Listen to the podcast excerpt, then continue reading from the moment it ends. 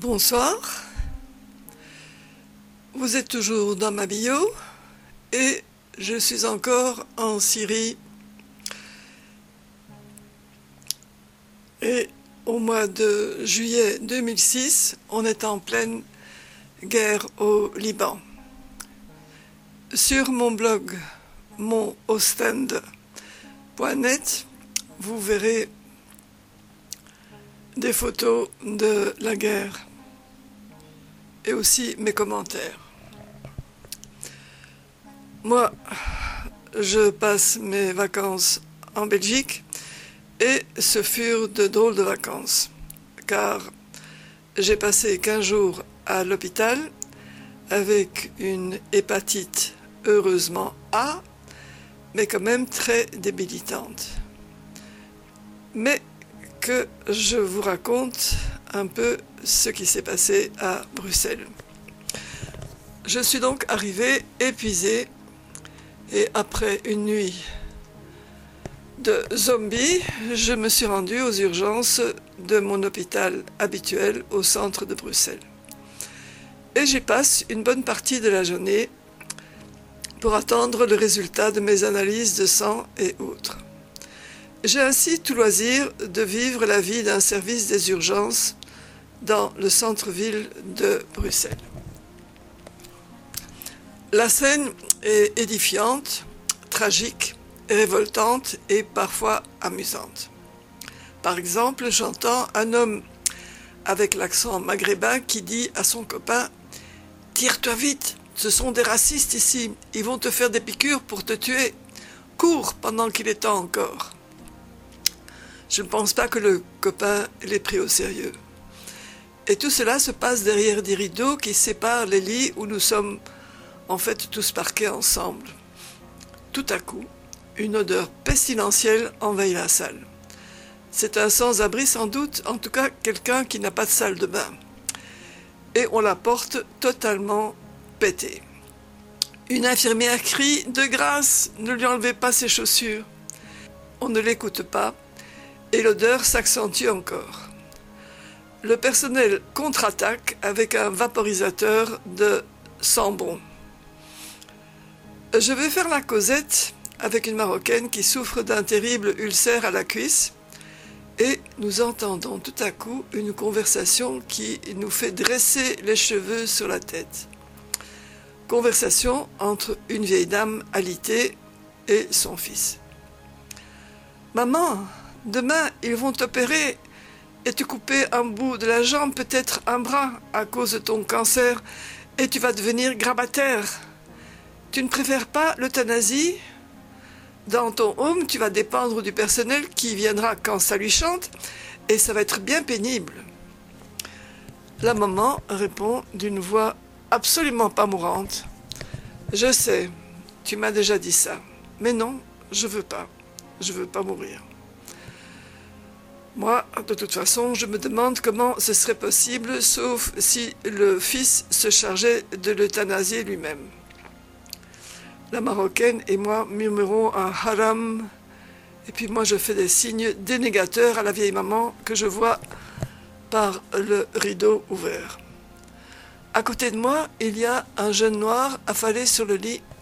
Et quand le médecin vient l'interviewer, j'apprends qu'il fait une grève de la faim avec des compatriotes africains demandeurs d'asile, déjà à ce moment-là. Il est malien et on imagine le périple qu'il a parcouru pour arriver jusque-là. Les horreurs possibles de son voyage et le financement que sa famille a dû trouver pour l'envoyer. Dans le journal, j'apprendrai qu'il y a des Belges qui soutiennent les grévistes et les défendent.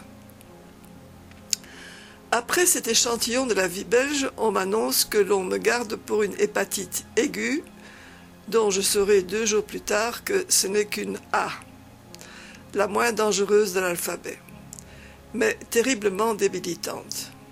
Je ne sais pas quand je l'ai attrapée, mais il y avait longtemps que j'ai traîné une fatigue pas très normale.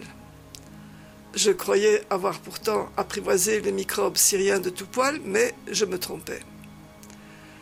Pour les soins, pas de traitement, uniquement du repos. Je passerai 16 jours à l'hôpital, très bien soigné, par un personnel à plus de 50% étranger ou belge de deuxième ou troisième génération. Et je me dis que c'est la nouvelle Belgique que je vois. Ensuite, convalescence à la mer dans un fantastique établissement de la mutuelle, installé dans un énorme domaine. Là-bas, dans la salle à manger, je choisis des commensaux de langue flamande et pendant 15 jours, je pratiquerai ma langue maternelle un peu rouillée. Au premier abord, les Flamands sont bien froids et réservés, mais en quelques jours, nous devenons de bons amis, et j'arrive même à les intéresser à la Syrie dont je me languis malgré les circonstances idéales dans lesquelles je me trouve pour ma guérison. Bien sûr que j'aurais été bien soigné en Syrie, mais l'infrastructure de soins et la couverture sociale ne sont pas comparables à celles dont nous bénéficions en Belgique. S'il est vrai que les impôts belges sont lourds, l'État nous donne quand même quelque chose en retour. Je suis revenu à Damas avec de bons souvenirs.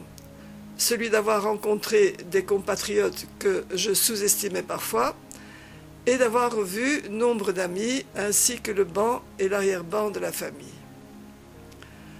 Pendant quelques mois, je vais devoir mettre un frein à mes explorations syriennes car la convalescence sera longue.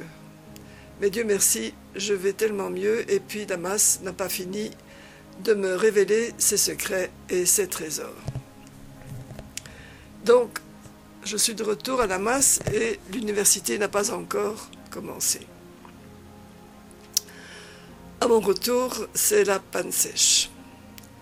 Le deuil libanais me noue la gorge. Je n'en suis pas sorti, contrairement à l'actualité qui s'est déjà jetée sur de nouveaux sujets. Se vantant d'avoir détruit la moitié du Liban, Olmert promet de faire mieux en Syrie. Cet été m'a épuisé, j'ai besoin d'être seul et de dormir. J'abandonne ma plage de rêve de Badroussia en faveur d'un logis plus confortable dans un complexe touristique haut de gamme au nord de l'Attaquier. La propriétaire du chalet, Oum Ali, m'invite à déjeuner chez elle en ville, mais je décline, prise d'un accès de claustrophilie. Je n'ai aucune envie de sortir d'ici malgré le régime frugal que m'imposent des magasins n'offrant qu'un choix très limité de fruits, légumes, viande. Il faudra le décès du père Noum Ali pour me tirer brièvement de ma solitude. Son père avait 105 ans et je l'avais rencontré plusieurs fois. Il fumait un gros cigare tous les jours. Quand j'ai visité la copine,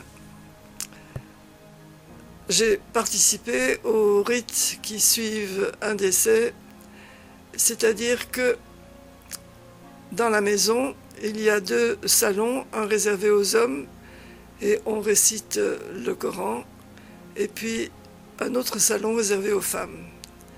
Et là, on nous sert du café et aussi une concoction absolument délicieuse dont j'ai oublié la composition, mais alors j'étais un peu embarrassée quand je suis allée visiter la dépouille du patriarche, il avait 105 ans.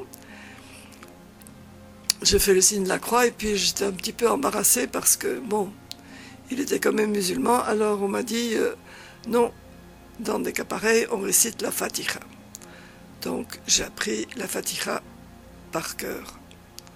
Parce que de toute façon, c'est un texte absolument fondamental. Donc je suis dans mon logement de luxe et qu'est-ce qu'on fait quand on ne fait rien à part se baigner deux fois par jour? Eh bien, lire, lire. D'abord, retour à Haïfa et d'autres nouvelles de Kanafani, assassiné à Beyrouth par le Mossad.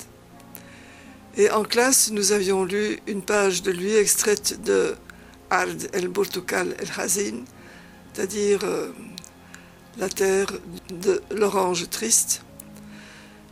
Et c'était sur l'Exode 48 qui m'avait fait pleurer, surtout la phrase Et arrivé À Saïda, nous étions des réfugiés. Son roman Retour à Haïfa, je l'ai trouvé sombre et cruel, hélas très réel. Il y a aussi Amin Malouf que je ne me lasse pas de relire. L'avantage avec un vieux cerveau, c'est qu'on peut relire le même livre tous les six mois. Et c'est comme la première fois. Cette fois-ci, j'inaugure toutefois les échelles du Levant, magnifiques et déchirants. Et je découvre aussi Mohamed Assad, un Viennois juif qui s'est converti à l'islam et qui a écrit un livre formidable, Le chemin de la Mecque. Il raconte sa vie et fait d'intéressantes observations sur l'Occident et sur l'islam. Il a connu l'Arabie saoudite avant le boom pétrolier. En passant, je commence à lire sérieusement le Coran et à mémoriser au moins la Fatiha. Non, je ne suis pas en train de me convertir comme vous vous y attendez. Je voudrais connaître cette religion conspuée par les uns, déformée par les autres, et trouver ce qui a pu séduire ce Léopold Weiss, c'est-à-dire Mohamed Assad. Si cela vous intéresse, il y a de très bons CD distribués par Orientica, voire ikrashop.com, et ça, je le mets dans le petit laïus qui accompagne ce podcast, et où on prend tous les textes du Coran avec traduction dans six langues, exégèse et outils de recherche.